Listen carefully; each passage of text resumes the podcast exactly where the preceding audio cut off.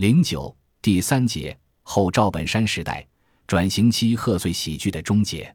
但到了二零一三年底上映的贺岁片《私人定制》，电影中的雅俗之变却变得非常吊诡。一个以拍俗片而著称的导演，决心脱俗人雅，就离开了自己的豪宅，住进了农民工的工棚。豪宅是俗，工棚是雅，但导演不是要跟农民工住在一块，而是先把工人们迁走。然后自己再住进去，就像七百九十八以前是工厂，现在作为艺术空间，跟工人无关。私人定制里的雅俗之变，仅仅是心腹阶层关于自身品味或格调的符号游戏，而和多数人的生活一点关系也没有。导演离开豪宅到工棚里去受苦，这显然是甲方乙方的大款受苦梦的翻版，但二者的不同在于，甲方乙方是一个社会转型期的喜剧。也就是阶级分化还是现在进行时，正分化为不同阶层的人群仍然分享着对共同的生活世界的记忆，而到了私人定制转型已经完成，阶级已然固化，人们不仅被不同的生活世界所区隔，而且似乎从一开始就不是同一种人类。所以，影片有一个导演和弹棉花的换血的情节，大导李成儒是的一腔俗血改变的不是王阿强。王宝强式的品味，雅俗之变对底层是没意义的，而是他的阶级身份和社会地位。联系到另外两个故事：司机的当官梦和清洁工的富婆梦。冯小刚试图通过让人物置换社会位置的游戏来制造喜剧快感，但在这种虚幻的过把瘾的游戏中，人们却恰恰真切地体验到阶级秩序是多么牢不可破的现实。社会空间的区隔是多么难以打破，而这种区隔的凸显是和贺岁喜剧本身的性质相冲突的。所谓贺岁，庆贺的是本尼迪克特·安德森所说想象的共同体的同时性。无论春晚还是贺岁片，他们要履行的最重要的功能，就是让参加贺岁仪式的个人暂时忘记现实中的分化与区隔，想象性的体验同治时间的快感。而鬼医与甲午之交，冯小刚导演的贺岁片和春晚的共同问题，是他们无法为观众提供这种时间性快感。这并不是说导演没有朝制造同治时间想象的方向努力，而是说进行这种想象的社会条件已经消失了。在电影《私人定制》里，过了把富婆瘾后，丹姐收到了马青为她点播的庆祝生日的歌曲《时间都去哪儿了》。若干天后。这首歌又出现在冯小刚导演执导的中央电视台春节联欢晚会上。又过了些天，歌名成了中央台新闻报道的专题。这首歌本身听起来让人不无感动，感动什么呢？爸爸妈妈生儿养女一辈子，转眼就只剩下满脸的皱纹了。对血缘亲情的岁月缅怀，曾经能召唤出社会共同体的同志时间体验，在传统社会主义时期。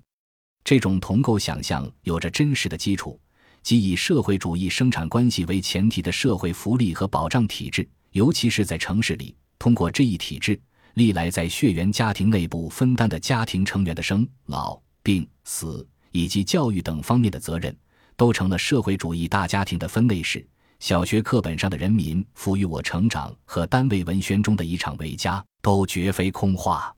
正是以这个大家庭的真实存在为前提，在一九九零年代后期，新主旋律文艺的分享艰难叙事，以家庭成员共度难关的故事来讲述国企改革和工人下岗，才得以履行它的意识形态功能。但这一意识形态所助推的实际历史过程，也最终瓦解了它所召唤的那种同治时间想象的基础。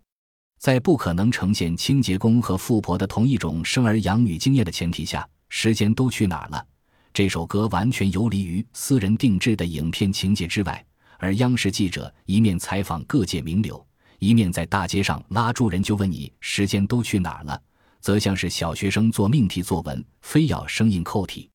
把时间作为同一性的标志着意抽象出来，反倒更突出了具体生活世界的分化。春晚也是如此，导演越是刻意营造同治时间的表象。他试图超越分化的努力越显得力不从心。最典型的例子是冯氏春晚中最受争议的那个节目《英雄组歌》。其实春晚几乎每年都有红歌，比如《鬼蚁蛇年》春晚就有，《迎来春色换人间》也是样板戏，但没有任何反响，因为在春晚上，这种节目一直都是例行公事的点缀。甲午马年春晚不一样的地方是，贺红歌被赋予了致青春的形式，说这是四十后、五十后、六零后甚至七零后的青春记忆。当年的我们或者我们的父辈都唱这样的歌。都看这样的戏，导演是非常自觉的在建构想象的共同体的同志时间，但恰恰在这个他非常自觉的地方，引发了激烈的两极化的反应。以红色文化作为致青春的媒介，并非没有成功的先例。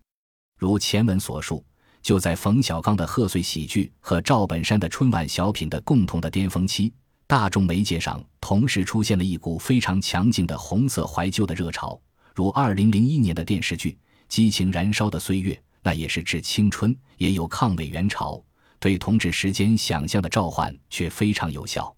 一些学者用汪晖说法去政治化的政治来描述当时的红色怀旧，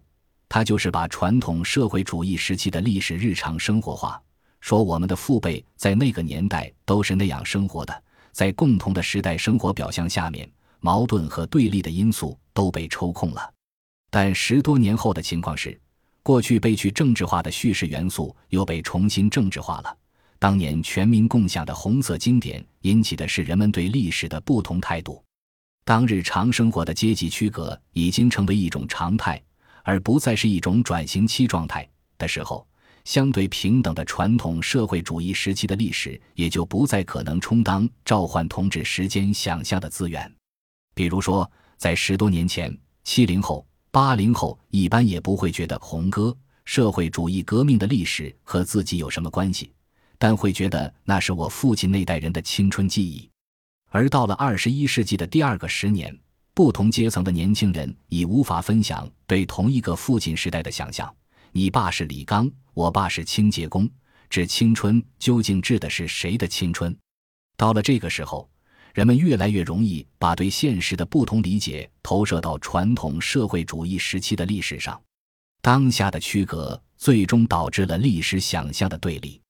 综上所论，甲午年冯氏春晚的困境，既表征着央视春节晚会的后赵本山时代，也标志着转型期贺岁喜剧的终结。其实质是为全民制造时间性快感的历史条件的改变，在中国社会阶层固化成为常态之后。人们再也无法通过消费一个共同的过去来想象性的消解当下生活世界的分化与区隔。本集播放完毕，感谢您的收听，喜欢请订阅加关注，主页有更多精彩内容。